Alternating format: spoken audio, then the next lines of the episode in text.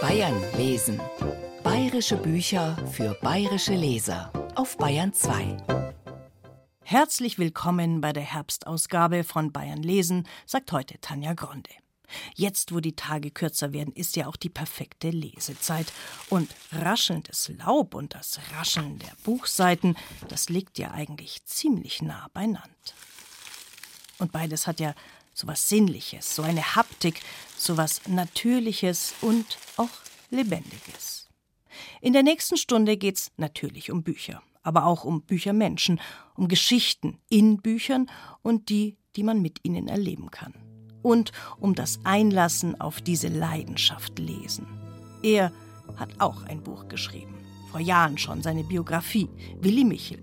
Als Vorreiter des bayerischen Blues gilt er und er ist einer, der ganz besonders mit seiner Muttersprache umgeht. Hier ist er, der Isar-Indianer und Gesangspoet Willi Michel mit seinem Herbstlied. Herbst ist wieder warm und die Sonne scheint nimmer warm. sie leicht so kalt.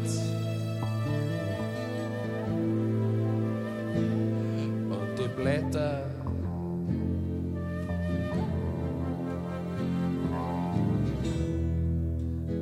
müssen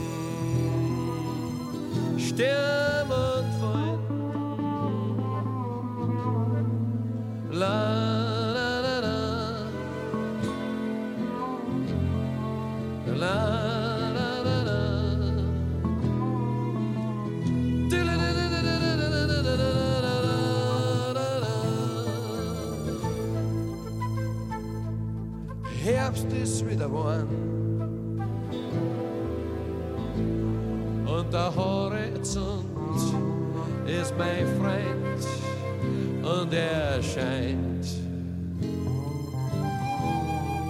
so klar wie die Weisheit. Im Herbst wird gestorben.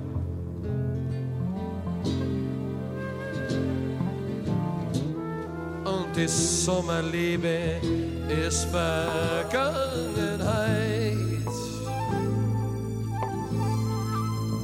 Vom weißen Berg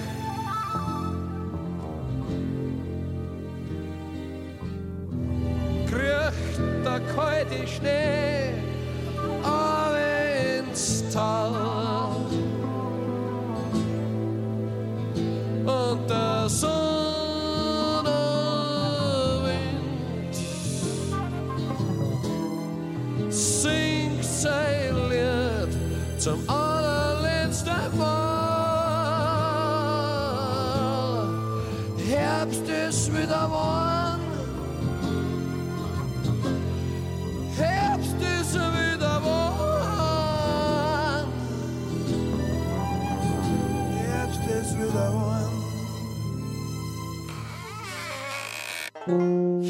Bayern lesen.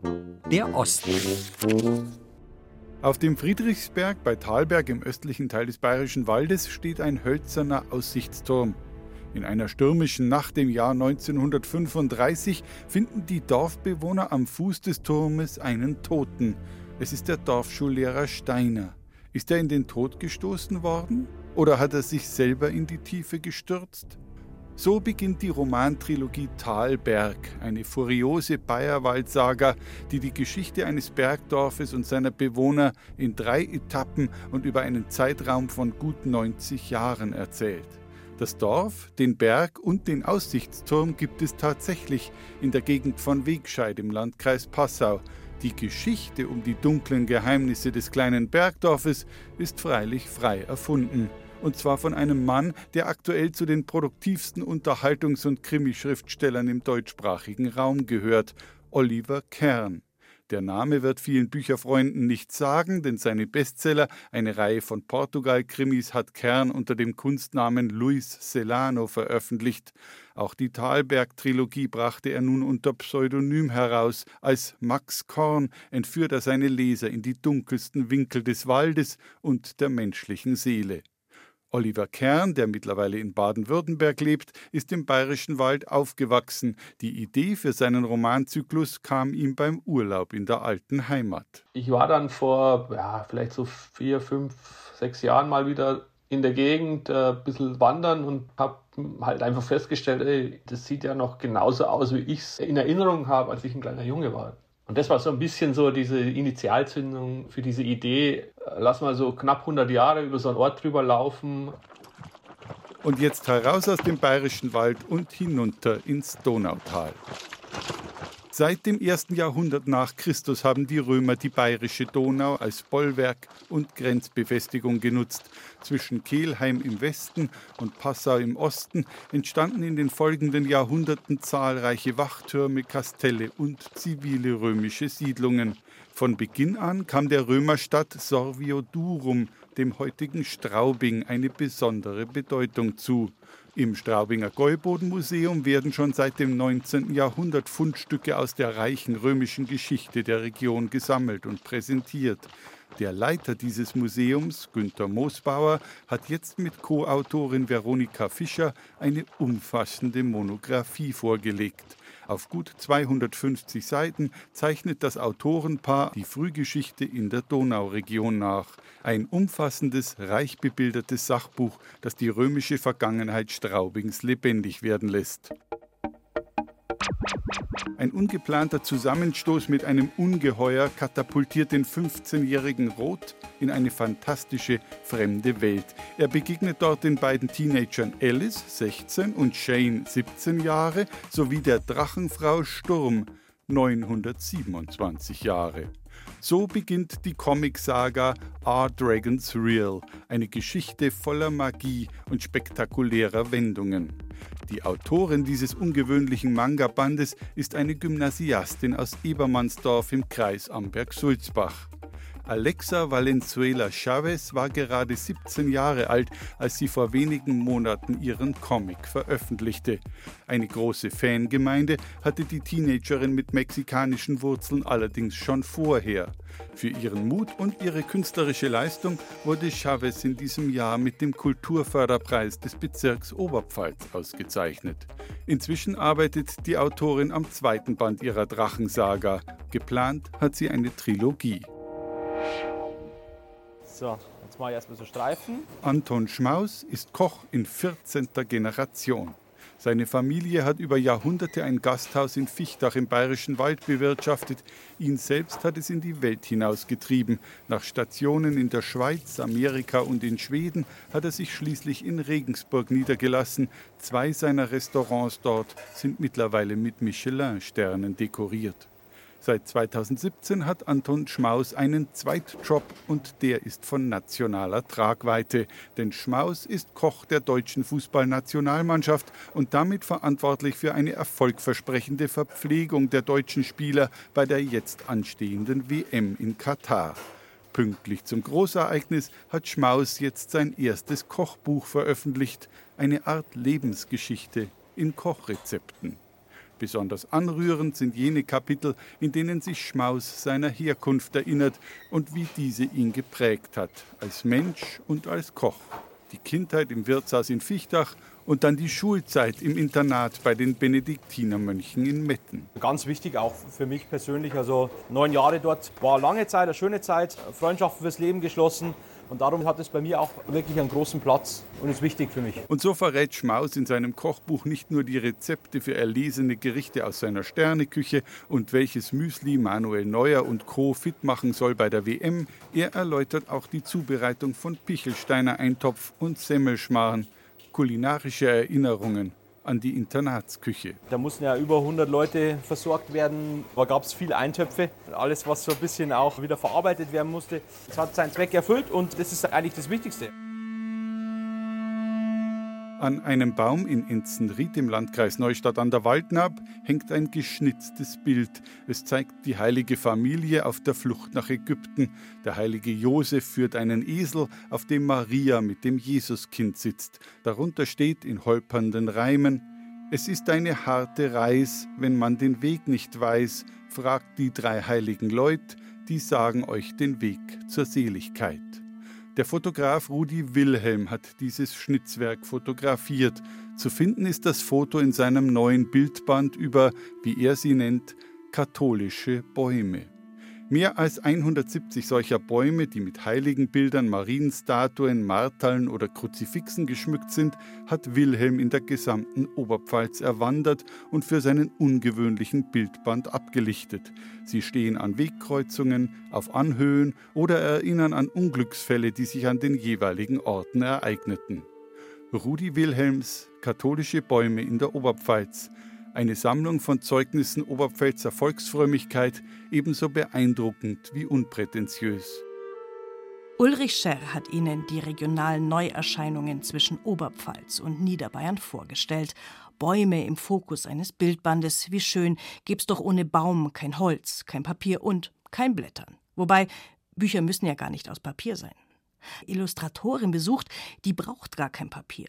Ruth Feile ist Steinbildhauermeisterin und entgegen ihrer Profession ist ihr Kunsthandwerk ganz schön weich. Sie arbeitet mit Stoff und Faden und näht ihre Illustrationen zusammen.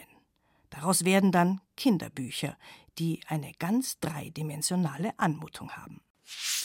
Besuch am Schreibtisch. Ruth Feile. Eigentlich ist Ruth Feiles Atelier ein ehemaliger Waschsalon. Die Ladentür und das Schaufenster erinnern noch ein bisschen dran. Inzwischen ist es aber eher eine Werkstatt. Auf der rechten Seite steht ein langer Zuschneidetisch. Viele Stoffe in unterschiedlichsten Farben und Mustern liegen zur Auswahl drauf. Auf der linken Seite steht der Tisch mit den Nähmaschinen. Und im hinteren Raum, der durch ein paar Treppenstufen nach oben abgetrennt ist, befindet sich die Küche mit einem weiteren Tisch. Die einen sagen dazu Küchentisch, für Ruth Feile ist es ihr Schreibtisch. Mein Schreiben ist weniger ein so vor sich hinschreiben, sondern mehr ein Destillationsprozess. Und das braucht so ein bisschen Distanz und Ruhe. Die Sätze schrumpfen zusammen von erstmal vier Seiten auf am Schluss dann anderthalb DIN A4 Seiten. Die Texte in den Büchern sind sehr knapp. So sparsam die Texte sind, so opulent sind dafür die selbstgenähten Bilder auf jeder Seite. Aus rosa Frotte, glatten Stoffen und braunem Fell, Perlen, Muscheln und Borten lässt Ruth Feile das ungleiche Paar Mama Wutz ein Schwein und Papa Bär entstehen. Zu dieser Familie gehören auch die beiden Kinder Butz, ein kleiner Bär, der dem Papa ähnelt, und Schwester Rosi, einem kleinen Schweinchen. Die Mama Wutz ist sehr herzlich, sehr weich, sehr lebenslustig und bisschen vergesslich, nicht sonderlich ordentlich so etwas strukturschwach. Und der Papa ist ein sehr ruhiger, ein sehr stiller, aber sehr präsenter Papa, der auch nicht immer das tut, was man üblicherweise erwarten würde von einem Vater. Es bietet sich dann natürlich an, dafür Tiergestalten zu nehmen, weil man dann den Charakter mehr fühlt, als wenn man alles textlich beschreiben muss. Das kommt meiner Erzählweise ja sehr entgegen, dass die Figur das durch ihr Erscheinungsbild schon darstellt. Zwei bis vier Wochen arbeitet die ehemalige Steinmetzmeisterin an ihren großformatigen Originalen, bis das fertige Bild in einen Keilrahmen gespannt und für ihre Bücher professionell abfotografiert wird. Ihr Schätzchen, so nennt Ruth Feile ihre Nähmaschine und doch näht sie, nachdem sie die Stoffteile appliziert hat, jede Kante nochmal mit der Hand. Auf den ersten Blick sieht es mit der Maschine natürlich ordentlicher aus, aber den Bildern fehlt dann völlig der Charakter, sagt Ruth Feile. Sie muss das Unperfekte, Authentische in die Bilder einarbeiten. Wenn im unaufgeräumten Kinderzimmer von Butz und Rosi sich die Spielzeuge im Regal so schief stapeln, als würden sie gleich herunterfallen, braucht es die Naht mit der Hand und eben keine Maschine. Es ist Weihnachtszeit. Butz und Rosi finden das wunderschön.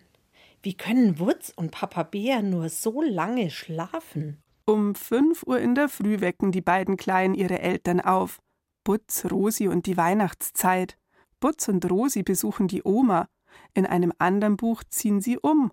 Oder sie fahren in den Urlaub. Die Themen sind unerschöpflich das ist der Vorteil, wenn man die Geschichten aus dem kleinen Kosmos von äh, Kindern, aus dem Alltag nimmt und wenn man äh, versucht, die Kinderwelt mit Kinderaugen anzugucken oder sich reinzudenken in das Erleben von so einem Kleinen, dann ist alles bemerkenswert um einen rum und dann muss eigentlich nicht viel passieren, um eine Buchgeschichte abzugeben.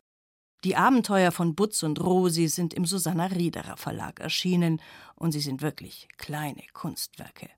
Und noch ein Geschenktipp am Rande. Die Internationale Jugendbibliothek in Schloss Blutenburg in München gibt jedes Jahr einen Kinderbuchkalender heraus, so auch für 2023. Jede Woche gibt es dann eine neue Seite mit Gedichten und Illustrationen aus 34 Ländern in 31 Sprachen mit deutscher Übersetzung. Neue Welten entdecken vom Kinderzimmer aus. Bayern lesen. Der Süden. Ein Buch, das mich sofort begeistert hat, ist Gutes Bayerisch, eine Anleitung zur gepflegten Konversation aus dem Volk Verlag. Obwohl verfasst von einem Literatur- und Sprachprofessor von Klaus Grubmüller, kommt es keineswegs oberlehrerhaft daher, sondern ist eine durch und durch humorvolle Beschreibung des Bayerischen anhand einiger Beispiele. Und der Professor weiß, wovon er redet. Aufgewachsen in Oberammergau, dann 30 Jahre in Norddeutschland, lebt er jetzt seit einigen Jahren im Tölzerland und hat es mal genossen, ein Nicht-Fachbuch zu schreiben, weil er einerseits zeigen wollte, dass das Bayerische beileibe nicht ausstirbt, wie so oft gejammert wird. Immer wieder Nostalgie und Trauer über den Verlust. Und hier ist so selbstverständlich, dass man Dialekt spricht. Da braucht man keinerlei Ängste haben. Das ist das eine. Und das andere ist, dass ich mich eben auch herausgefordert habe durch dieses fehlerhafte Honoration bayerisch. Das muss nicht sein, das ist dumm und peinlich. Wenn's aber halt gerade Mode ist, einzelne bayerische Wörter einzustreuen, um sich wichtig zu machen. Grubmüller nennt da Matthias Sammer als Beispiel, damals zwar beim FC Bayern, aber selbst nicht Bayer, der die etwas träge Spielweise seiner Bayern als Lätschern bezeichnet hat. Er meinte wohl Lätschert. Ja, Wer Co der Co und so wird aus Profilierung schnell mal Blamage. Hätt der Mann damals Grubmüllers Bücherl nur gelesen, wäre ihm das nicht passiert, denn in dem Buch lernen wir nicht nur, dass das eher depperte Mir san mir gar nicht so typisch bayerisch ist, der Altbayer mit seinem eher zurückhaltenden Wesen vermeide volltönende Pronomina und bevorzuge eher das Beiläufige, das wissen wir schon. Herrlich. Schwer begeistert hat mich auch, dass mir kurz und launig erklärt wird, dass die Relativsätze mit der wo oder Flexionen wie am Vater sei Hurt grammatikalisch keineswegs falsch sind. Ist grammatikalisch bayerisch. Das ist nicht falsch. Also nur wenn ich vom Hochdeutschen ausgehe, ist falsch. Genauso wie die doppelte Verneinung schon im Mittelhochdeutschen ganz regulär verwendet wurde. Das ist gar kein Problem nicht. Auch das wollte Grubmüllers Buch, das Bayerische vom vermeintlich niederen Tumpen emporheben. Weil ich eben auch finde, dass man die bayerischen Dialektsprecher sozusagen ein bisschen stärken muss, unterstützen muss, indem man ihnen klar macht, dass das, was sie machen, eine vernünftige und historisch begründete Sprachvariante ist und für bestimmte Situationen auch genau das Richtige. Trotzdem, auch da legt der Sprachprofessor Grubmüller Wert darauf, nicht jede Veränderung in der Sprache ist auch eine Verschlechterung. Wenn sich die Sprache nicht ständig verändern würde, dann würden wir heute nur reden wie Karl der Große. Und das machen wir erkennbar nicht. Keine falsche Nostalgie, keine Bayern-Tümelei. Fazit: Das Buch Gutes Bayerisch von Klaus Grubmüller macht Spaß zu lesen, bringt dabei noch manch erhellende Erkenntnis. Ein paar Tipps dazu für Nicht-Bayern, was man bitte gar nicht sagt: Weißwürstel oder Aufi geht's. Und dann folgt noch eine subjektiv willkürliche Auswahl an Lieblingsbegriffen von Agrat bis Zwider wo sie herkommen, warum man sie wie verwendet. Eines meiner Lieblingswörter ist auch dabei, der Lorwit wenn man sich fühlt wie ein Stück gekneteter, im Ofen gebackener Teig. Also durchgeknetet und fertig. Damit wären wir beim nächsten Buchtipp.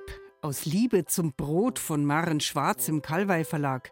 Zugegeben eher ein Geschenkbuch, das was hermacht mit vielen großformatigen Fotos, wird es aber doch dem Trend gerecht, dass handwerklich gutes Brot wieder geschätzt wird. Wir blicken in 15 deutsch-österreichische Backstuben, in denen der Teig noch ruhen darf, die Brotlaibe von Hand geformt werden. Wie in der Brotzeit in Grünwald oder im Echt jetzt in München-Schwabing, wo zwei junge Frauen mutig eine Backstube eröffnet haben, in der sie frisches Biobrot und Gebäck alles glutenfrei herstellen. Im Buch dazu das Rezept für ein Krustenbrot aus Reisvollkorn, Buchweizen und Guarkernmehl.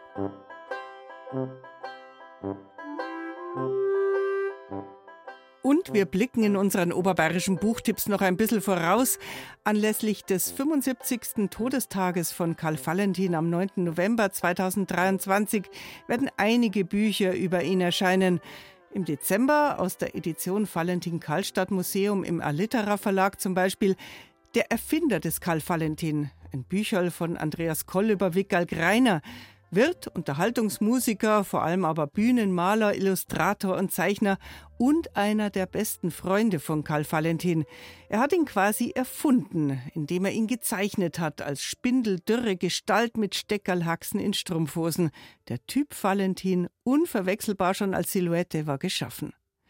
In derselben Reihe erst erschienen Karl Valentins Feschemizi, die Schauspielerin Annemarie Fischer und auch spannend, da wären wir wieder bei der Wurst, Krautwurst und Weißwickel, eine Dada-Collage von Augsburger Designstudierenden, Montagen, Spiegelungen zweier Sprachartisten. Denn Anfang nächsten Jahres ist nicht nur der 75. Todestag von Karl Valentin, sondern auch der von Kurt Schwitters.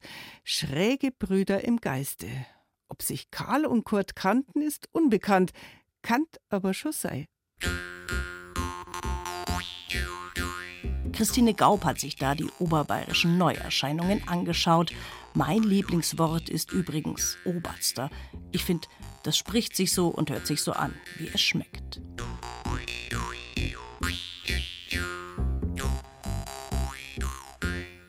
Und nun über den Limes, den Weißwurst-Äquator oder die altbayerisch-fränkische Grenze gehüpft auch Susanne Rosbach hat einen fränkischen Dialekthelden getroffen.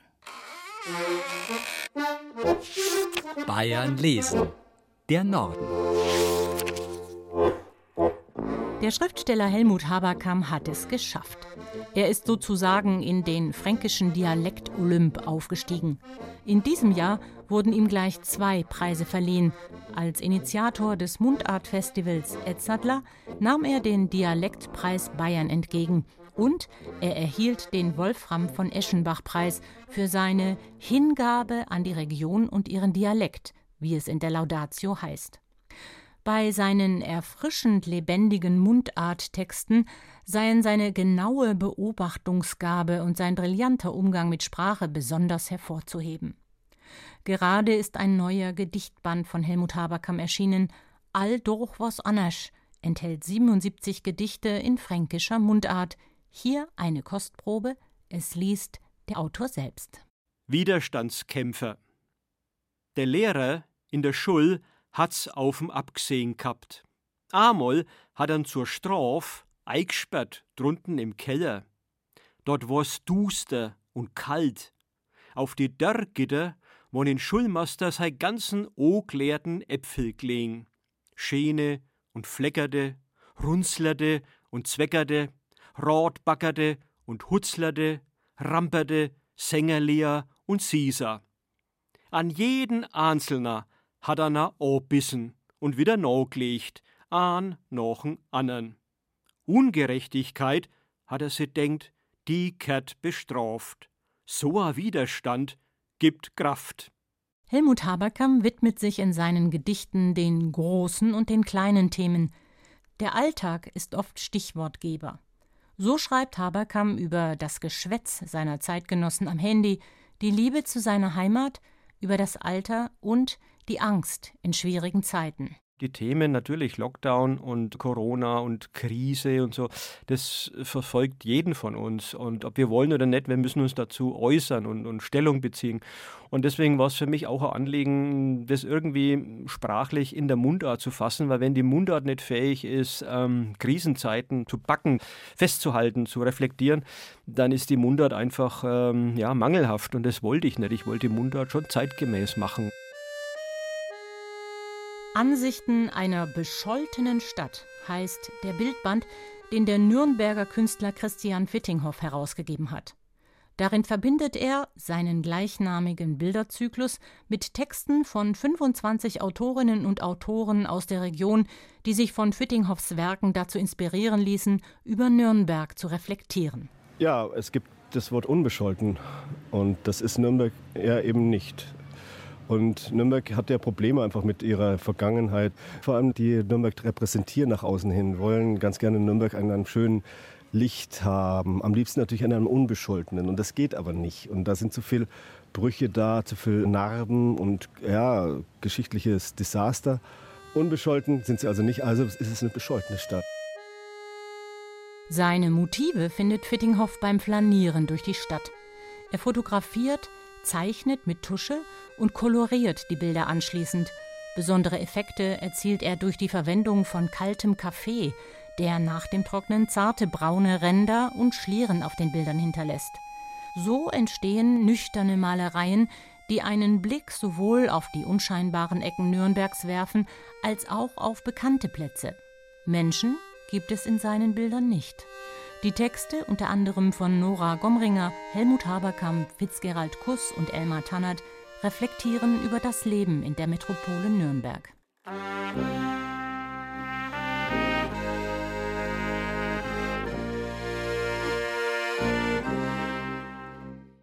Ohne die Initiative des heiligen Paares wären Stadt und Bistum Bamberg nicht das, was sie heute sind, schreibt die Historikerin Karin Schneider-Färber in ihrer Doppelbiografie über Kaiser Heinrich II. und seine Frau Kunigunde. Damit macht sie gleich am Anfang ihres Buches deutlich, dass das Wirken dieser beiden Persönlichkeiten aus dem 11. Jahrhundert bis heute nachwirkt. Bamberg ist noch immer ein Bistum. Es hat einen wunderbaren Dom, auch wenn es nicht mehr der Heinrichsdom ist. Im Diözesanmuseum kann man den herrlichen Sternenmantel bewundern, den Heinrich einst geschenkt bekommen hat.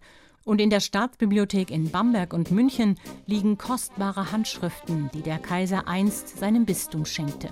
Das schmale Büchlein ist ein lesenswerter Einstieg für alle, die schon immer mehr über das heilige Paar wissen wollten.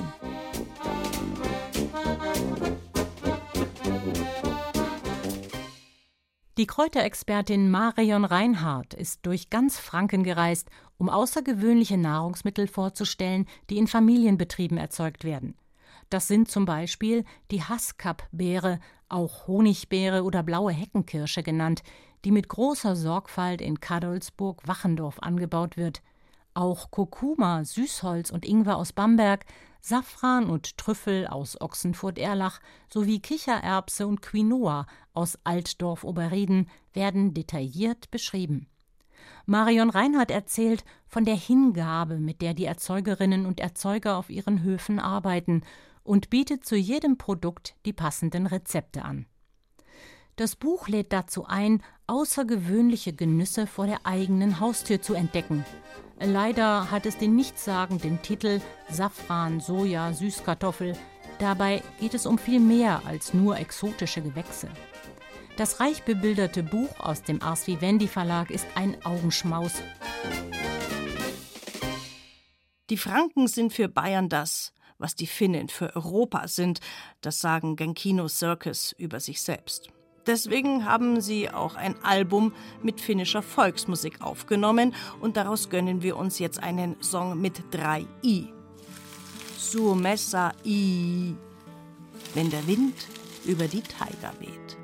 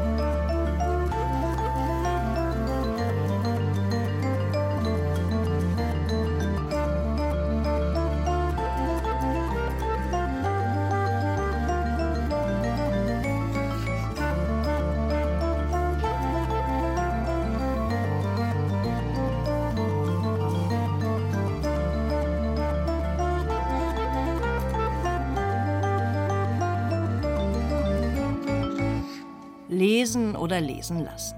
Manch einer schwört ja auf Hörbücher, andere wiederum tauchen lieber still und leise in die Gedankenwelt des Schreibenden ein.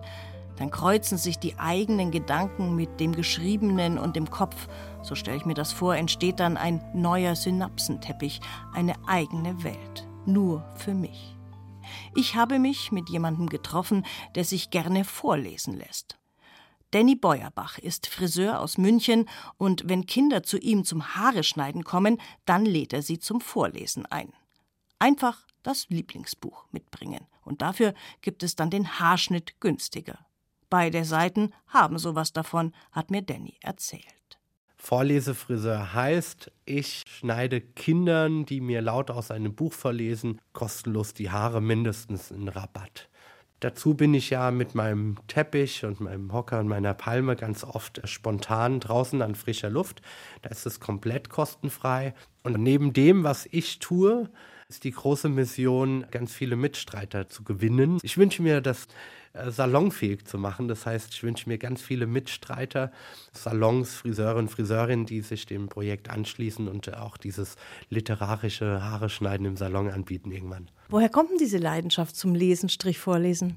Ich kann es gar nicht sagen. Also diese Leidenschaft war auch nicht immer da. Das hat sich so entwickelt. Also wenn man sieht, wie Kinder nach dem Applaus stolz auf ihre eigene Leistung sind. Ich möchte niemanden fördern. Ich möchte nicht das Maximum aus irgendeinem Kind rausholen. Mir ist viel wichtiger dieses Stolzsein auf die eigene Leistung. Das heißt, wenn ich es schaffe, dem Kind die Angst zu nehmen oder die Angst vor dem vermeintlichen Schlechtlesen zu nehmen, dann habe ich ganz viel erreicht. Also wenn ich weit ausholen darf, ich selbst bin mit einer großen Lese- und Rechtschreibschwäche aufgewachsen. Bei mir wurde erst in der dritten Klasse festgestellt, dass ich überhaupt nicht lesen kann. Das war für mich ganz, ganz schlimm, weil ich habe gern gelesen. Später ist mir aber aufgefallen, dass ich Wörter, die falsch geschrieben sind, bis heute nicht erkenne. Das heißt, ich habe mir jedes Einzelwort eingeprägt. Und manchmal stehe ich auch auf dem Schlauch in Stresssituationen, dann fliegen mir nur die, die Buchstaben ins Gesicht und ich kann sie nur schwer entziffern. Ich merke es ja an mir, wenn ich entspannt bin und keine Angst habe, Fehler zu machen, dann, dann lese ich auch flüssig. Und ich lese auch gern vor Leuten, ich lese auch gern vor Publikum vor. Und das möchte ich den Kindern auf den Weg geben, dass wir gar nicht gut sein müssen aus der eigenen Schwäche eine Stärke machen. Meine Hochachtung. Und für dieses Engagement hat Denny Beuerbach den Deutschen Lesepreis 2021 bekommen. Er hat trotz Lese- und Rechtschreibschwäche ein Buch für Erstleser geschrieben, Der magische Friseur. Bücher im Museum. Stadtmuseum Ingolstadt. Stöbern Sie auch gern mal in einem Buch Antiquariat? Nehmen ein gebrauchtes Exemplar zur Hand und sinnieren, was das wohl erlebt haben mag? Wenn Bücher sprechen könnten, dann würden sie doch viel mehr erzählen als nur das, was drinsteht. So ähnlich geht es Besucherinnen und Besuchern im Stadtmuseum Ingolstadt. Dort ist seit neuestem ein lebendiges Buch zum Anfassen ausgestellt. Stadtgeschichte und digitales Zeitalter treffen sich. Daniela Olivares hat in dem großen Buch geblättert. Das Astronomicum Caesareum ist nicht nur ein theoretisches Astronomiebuch, nein. Mit Hilfe dieses Buches können Sie die Bewegungen der Himmelskörper bestimmen. Ein Sprecher schlüpft in die Rolle von Peter Apjan, einem Mathematiker, Astronom und Kartograf, der vor rund 500 Jahren in Ingolstadt gelehrt hat. Sein Sprecher liest aus dessen Buch Astronomicum Caesareum vor. Am Seitenrand des Buches ist ein animierter Bildstich Apjans zu sehen, der sich bewegt und spricht. Apjan lehrte ab 1527 Mathematik an der Universität in Ingolstadt. Auf der Buchseite werden über einen Projektor die Scheiben zur Berechnung der Planeten sichtbar. Dazu der Originaltext aus dem Buch, der im Ingolstädter Museum liegt. Im Hintergrund um das lebendige Buch herum der Sternenhimmel mit sich bewegenden Himmelskörpern, etwas ganz Besonderes im lebendigen Buch verrät Maria Eppelsheimer vom Stadtmuseum. Das Spannende ist, dass man mit den Drehscheiben in diesem Buch wirklich die Position von Himmelskörpern ganz genau bestimmen kann.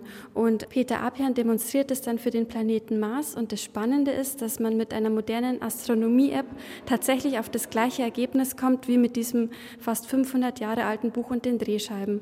Die Besucher dürfen das Buch anfassen, die Seiten und den Ledereinband berühren. Auf dem dicken Einband ist der Ingolstädter Panther, das Stadtwappen, eingeprägt. Schon wenn man das Buch aufschlägt, finden sich die Besucher in einem antiken Bücherregal wieder. Bücher kommen wie von Geisterhand aus dem Regal geflogen und öffnen sich. Und dann darf der Leser im Buch blättern, mit den Fingern über die Seiten streichen. Erstmal ungewöhnlich in einem Museum, aber genau das ist das Ziel. Die Menschen sollen das Museum mit allen Sinnen erleben. Insgesamt sind es fünf Doppelseiten, alle von Professoren, die an der Universität Ingolstadt im 16. Jahrhundert gelehrt haben. Leonhard Fuchs mein Name. Ich studierte an der Universität Ingolstadt zunächst die alten Sprachen. Besonders aufwendig gestaltet sind die Seiten aus dem Kräuterbuch von Leonhard Fuchs. In der Mitte der Seiten ist ein Erdhügel zu sehen und plötzlich tauchen grüne Stängel aus der Seite auf, wachsen und bringen die ersten Knospen und dann die weißen Blüten und schließlich kleine grüne Bärchen, die schnell größer und rot werden. Erdbeeren mitten auf der Buchseite. Dazwischen summen Bienen und krabbeln Insekten über die Buchseite. Gleichzeitig erklärt der Sprecher in der Rolle des Leonhard Fuchs den medizinischen Nutzen. So sind die Erdbeeren dem hitzigen und cholerischen Magen sehr dienlich. Seht die Vielfalt der nützlichen Kräuter, die ihr in meinem Buch findet. Möget auch ihr Laien mein Buch nutzen, die Kräuter zu pflanzen und als Arzneien zu verwenden. Der Besucher taucht ein in die Welt des Buches und die damalige Zeit und erlebt den alten Text mit. Neben Deutsch und Englisch gibt es den Text übrigens auch in leichter Sprache und ein Video mit Gebärdendolmetscher. Wieder gelesen. Gazelen von August Graf von Platen. Aus Ansbach kommt unser heute beinahe in Vergessenheit geratener Autor August von Platen. Was wäre er doch gern ein zweiter Goethe geworden? Doch heute kennt ihn keiner mehr. Zeit ihn wiederzulesen, findet Dirk Kruse. Als Goethes westöstlicher Divan 1819 erscheint, ist der fränkische Dichter August von Platen elektrisiert. Dieser erste Einblick in die persische Dichtung lässt ihn sein Jurastudium in Würzburg an den Nagel hängen. Fortan studiert Platen in Erlangen die persische Sprache und beginnt, ebenso wie sein fränkischer Dichterkollege Friedrich Rückert, persische Gedichtformen ins Deutsche zu holen. Allen voran das Gazel oder die Gazele. Ein Gazel besteht aus einer beliebig langen Reihe von Verspaaren, doch die zweite Zeile jedes weiteren Verspaares muss sich immer auf den allerersten Doppelvers reimen. Schon 1821 legt August von Platen seine erste Sammlung mit Gazelen vor.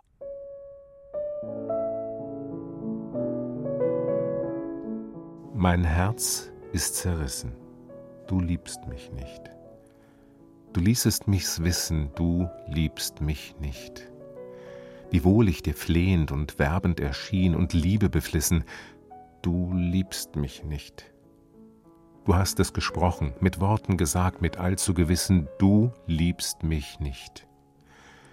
So soll ich die Sterne, so soll ich den Mond, die Sonne vermissen? Du liebst mich nicht. Was blüht mir die Rose? Was blüht der Jasmin? Was blühen die Narzissen? Du liebst mich nicht. Bereits 1823 lässt Platen eine umfangreiche Sammlung mit neuen Gazelen folgen, die er selbstbewusst mit dem Vers einleitet Der Orient ist abgetan. Nun sieht die Form als unser an. Und noch in seinem italienischen Exil in Neapel dichtet Platen Gazelen.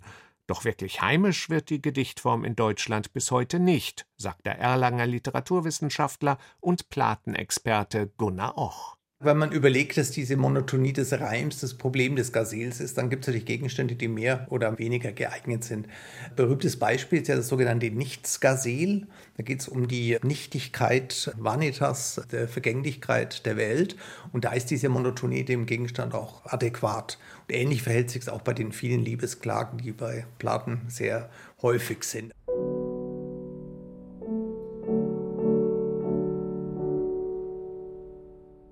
Wenn dich mein Blick vermocht zu finden auch, nie doch vermag er dich zu binden auch. Dein Wuchs ist schlank wie einer Pappel wuchs, doch ach, du neigst dich allen Winden auch. Du schüttelst stolz dein krauses Veilchenhaar, bei Gott, wie Veilchen wird's verschwinden auch. Der harten Worte gabst du nun genug, O lass dich lehren die Gelinden auch, weil meine Liebe doch du mir verzeihst, will deinen Hass ich gern verwinden auch. Der homosexuelle Platen, der sich ständig in Kommilitonen verliebt und sie auch in Versen angeschmachtet hat, schrieb wirklich schöne Liebesklagen in Gaselenform. Sein Vorbild war der persische Dichter Hafiz, bei dem auch nie ganz eindeutig war, ob er nun Frauen oder Männer mit Liebesgedichten bedachte. Für so etwas hatte Platen, der sich in seiner Zeit natürlich nicht outen konnte, eine feine Nase. Er war immer auf der Suche nach verwandten Naturen und deswegen war die Gaselendichtung für ihn auch von vornherein ein interessantes Medium. Er konnte ja nie das aussprechen, was ihn eigentlich bewegt hat. Es war unmöglich in dieser brüden Biedermeierzeit, also hat er immer sozusagen über Bande gespielt und so ich nenne das immer bekennendes Verschweigen oder verschwiegenes Bekennen, immer nach Formen und Möglichkeiten gesucht, über das zu sprechen, was er doch da tatsächlich auch zum Ausdruck bringen möchte. Die Lektüre der Gazelen August von Platens verlangt sicherlich etwas Mühe vom Leser, aber man wird reich belohnt. Denn Platen war ein hervorragender Dichter, und einige seiner Verse, darunter neben Gazelen auch Sonette und andere Gedichtformen, sind für die Unsterblichkeit gemacht. Bayern lesen, der Westen. Ohne Wasser geht nichts. Das haben die Menschen schon ziemlich früh festgestellt und begonnen, die Kraft des Wassers in Mühlen zu nutzen. Schwaben war einst übersät von Mühlen jedweder Art. 1861 waren in der Region zwischen Lech, Iller und Donau über 2000 Betriebe registriert. So steht es im Buch des Schwäbischen Bauernhofmuseums Illerbeuren mit dem Titel Sägen, Wasserkraft und Stromerzeugung. Darin geht es vor allem um eine Säge, anhand derer die Veränderungen beschrieben werden. Die Sägemühle Hettesried ist 1835 im gleichnamigen Weiler im Oberallgäu errichtet worden. Seit 2021 steht sie nach einer aufwendigen Translozierung im Schwäbischen Bauernhofmuseum. Zu dem Zeitpunkt, als wir es abgebaut haben, war das Gebäude natürlich an seinem Ende. Es wurde nur noch privat ein bisschen gesägt, aber ja, sie ist eigentlich wurde nicht mehr in dem Sinne wertgeschätzt, wie wir es heute jetzt wieder machen. Und das ist aber auch das Besondere, weil sie eben wie eine Zeitkapsel da gelegen ist und wir sie eben genau so dann holen durften. Autorin Katrin Arendt hat sich jahrelang mit ihr beschäftigt und einen engen Bezug zur alten Säge entwickelt. Heute steht sie wie aus dem Ei gepellt im Bauernhofmuseum, die Wände strahlen weiß gekalkt. Auf den Bildern im Buch sieht man aber, wie sehr der Zahn der Zeit genagt hat. Die Familie hat dem Museum das Haus gespendet, mit allem, was drin war, von den Sägegattern bis zu den Motoren und Werkbänken. Entsprechend vielseitig ist auch das Buch. Wir wollten eben auch speziell eben für Leute, die da noch mal tiefer in das technische Thema einsteigen möchten, mit dem Buch eine Grundlage schaffen, aber gleichzeitig auch das so einfach beschreiben und gestalten, dass es auch für jemanden, der da neu im Thema drin ist, da auch einiges für sich mitnehmen kann und das einfach verstehen kann. Herausgekommen ist eine kurzweilige Lektüre, die die Familiengeschichte der einstigen Mühlenbesitzer ebenso aufgreift wie Konflikte um den Betrieb von Mühlen generell, Stichwort Wasserknappheit und Fischereirechte. Sägen, Wasserkraft und Stromerzeugung ist erschienen im Gmeiner Verlag. Wir leben auf einem beschädigten Planeten. Die Zukunft ist ungewiss. In dieser Ungewissheit suchen wir nach Erzählungen, die unseren Ängsten, Wünschen und Hoffnungen Raum geben. Science Fiction und spekulatives Fabulieren haben das Potenzial, solche Räume zu öffnen, in denen über Welten nachgedacht werden kann, die es noch nicht gibt. Wie diese aussehen könnten. Darüber haben sich 13 junge Autorinnen und Autoren in dem neuen Buch aus dem Augsburger Maro Verlag Gedanken gemacht. Titel des kleinen Büchleins Kollaps und Hope Porn 13 Zukunftsaussichten. Die Sammlung von Kurzgeschichten ist das Ergebnis der Unkonferenz spekulativen Fabulierens im vergangenen April. Mitunter sind die Zukunftsentwürfe erstaunlich nah am gefühlten Hier und Jetzt. So findet das Leben in der künftigen Welt von Lukas Dubrow nur noch auf virtuellen Ebenen statt.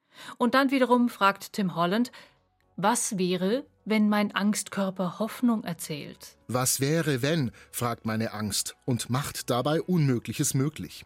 Und ich wundere mich über mich selbst, dass ich selbst immer hoffnungsvoller schreibe. Kollaps und Hope Porn ist kein Buch für nebenbei. Man muss sich Zeit nehmen und darauf einlassen. Und sich mitunter auf schräge Gedanken gefasst machen. Dann steht aber einem herausfordernden Lesevergnügen nichts mehr im Weg. Nie wieder heißt es oft, wenn es um die dunkelste Epoche Deutschlands, die Nazi-Herrschaft geht. In dem Buch Kaufbeuren unterm Hakenkreuz wird beispielhaft an der Geschichte der Allgäuer Kleinstadt erzählt, was sich in ganz Deutschland in der Zeit zwischen den beiden Weltkriegen zugetragen hat. Wichtig ist dem Team hinter dem Buch nicht nur die Aufarbeitung, sondern auch der aktuelle Bezug.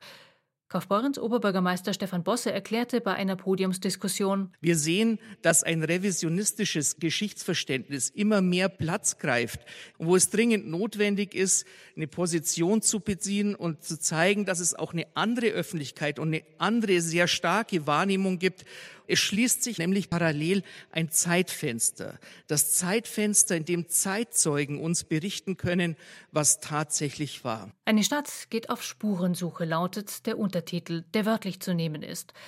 Die Ausstellungsmacherinnen riefen die Einwohner auf, auf den Dachböden, in Kisten und Kartons nach Überresten aus der NS-Zeit zu suchen und sie dem Museum zu spenden.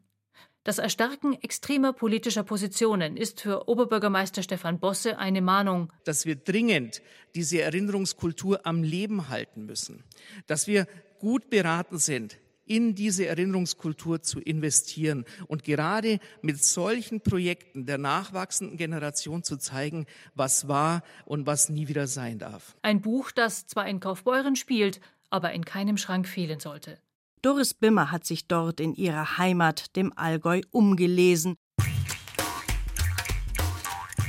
München ist neben London und New York immer noch eine der Verlagshauptstädte der Welt. Und Bayern hat viele Leser. Dem trägt auch der Bayerische Buchpreis Rechnung. Er wird seit 2014 verliehen, so auch letzten Donnerstagabend. Und wir vom Bayern 2 geben an diesem Abend als Medienpartner bekannt, wen die Hörerinnen und Hörer zu ihrem Publikumsliebling gewählt haben. Dieses Jahr ist es Edgar Selge. Der Schauspieler blickt in seinem Romandebüt Hast du uns endlich gefunden in eine Kindheit um 1960 zurück. Der kleine Edgar ist, wie der Autor selbst sagt, eine Kunstfigur, aber eben auch irgendwie er selbst. Über den Bayern 2 Publikumspreis hat er sich sehr gefreut. Da bedanke ich mich erstmal bei allen Hörerinnen und Hörern des Bayerischen Rundfunks, die dieses Buch offensichtlich gerne gelesen haben und mir ihre Stimme da gegeben haben. Das freut mich sehr. Vor Ort diskutieren ja dann immer die Mitglieder der Jury, wer denn den renommierten Preis einen Löwen aus Nymphenburger Porzellan, überreicht bekommt. Seit 2017 in der Jury ist mein Bayern 2 Kollege und Buchkritiker Knut Korzen. Und ich habe ihn im Vorfeld der Preisverleihung mal gefragt, wie man denn so liest als Buchkritiker, wenn man muss. Und lesen Sie dann auch wirklich jedes Buch zu Ende? Es geht gar nicht anders, als die Bücher komplett und bis zum Ende zu lesen. Ich gebe zu, dass das bei über tausendseitigen Wälzern wie Gerd Köhnens monumentaler Geschichte des Kommunismus, Die Farbe Rot, ein Buch, das Thea Dorn damals 2017 nominiert hatte, schon ein Angang gewesen ist, oder auch Emine Sefki Östermars autofiktionaler Roman Ein von Schatten begrenzter Raum im vergangenen Jahr war ein Klopper von weit über 700 Seiten, lohnt sich aber. Sie hat ja nach dem Bayerischen Buchpreis in diesem Jahr völlig zu Recht den Georg-Büchner-Preis erhalten. Demgegenüber stehen dann auch wieder schmalere Bücher, sodass sich das ausgleicht. Aber vollständig lesen müssen und wollen wir als Jury, die alle, ich wüsste auch gar nicht, wie das geht, ein Buch querlesen. Und wo liest man dann so? Am Schreibtisch? Im Ledersessel? Inszeniert man sich vielleicht oder liest man einfach nur in der S-Bahn? Ich lese am liebsten zu Hause am Küchentisch oder natürlich auf dem Sofa, wobei das konzentrierte Lesen tatsächlich am besten am Küchentisch funktioniert, meiner Erfahrung nach.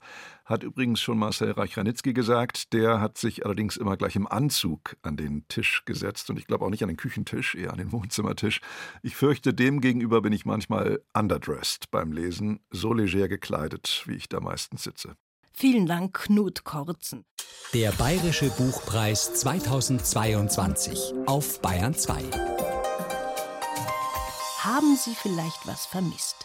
Oder jemanden, vielleicht ja sogar den geschätzten Kollegen Gerald Huber.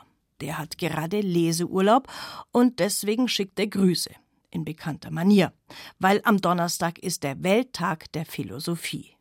Cogito ergo sum, sag ich, und Gerald Huber sagt, das ist in Neuburg an der Donau gedacht worden. Und zwar von René Descartes, einem der großen Philosophen der Aufklärung oder eigentlich dem Begründer der Aufklärung, der alles angezweifelt hat, für den überhaupt nichts mehr gegolten hat, vor allem nachdem er kurz vorher beim Kepler in Regensburg gewesen war, dem großen Astronomen. Und der Kepler hat ja ein Buch geschrieben, De Revolutionibus Orbium Celestium, über die Umwälzung der himmlischen Gestirne. Und Umwälzung heißt ja Revolutio. Und das ist ja wirklich, das waren revolutionäre Zeiten.